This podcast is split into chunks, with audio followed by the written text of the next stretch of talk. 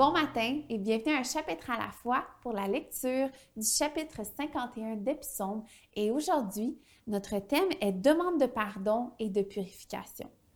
Ô Dieu, fais-moi grâce conformément à ta bonté, conformément à ta grande compassion, efface mes transgressions. Lave-moi complètement de ma faute et purifie-moi de mon péché, car je reconnais mes transgressions et mon péché est constamment devant moi.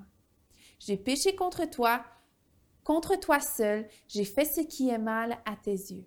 C'est pourquoi tu es juste dans tes paroles, sans reproche dans ton jugement. Oui, depuis ma naissance, je suis coupable. Quand ma mère m'a conçu, j'étais déjà marquée par le péché. Mais tu veux que la vérité soit au fond du cœur, fais-moi connaître la sagesse dans le secret de mon être.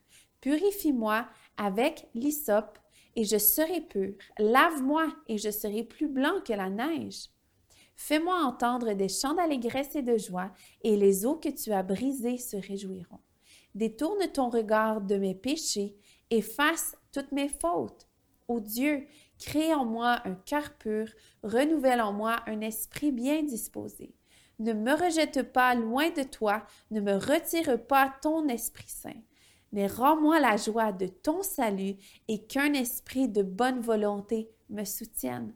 Est-ce que ça vous rappelle une chanson?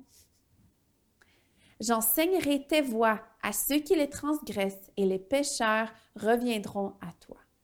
Ô Dieu, Dieu de mon salut, délivre-moi du sang versé et ma langue célébrera ta justice. Seigneur, ouvre mes lèvres et ma bouche proclamera ta louange. Si tu avais voulu des sacrifices, je t'en aurais offert, mais tu ne perds pas plaisir, mais tu ne prends pas plaisir aux holocaustes. Les sacrifices agréables à Dieu, c'est un esprit brisé. Ô Dieu, tu ne dédaignes pas un cœur brisé et humilié. Dans ta grâce, fais du bien à Sion, construis les murs de Jérusalem. Alors tu prendras plaisir aux sacrifices de justice, aux holocaustes et aux victimes tout entières. Alors on offrira des taureaux sur ton autel. C'était tout pour aujourd'hui. Je vous souhaite une magnifique journée.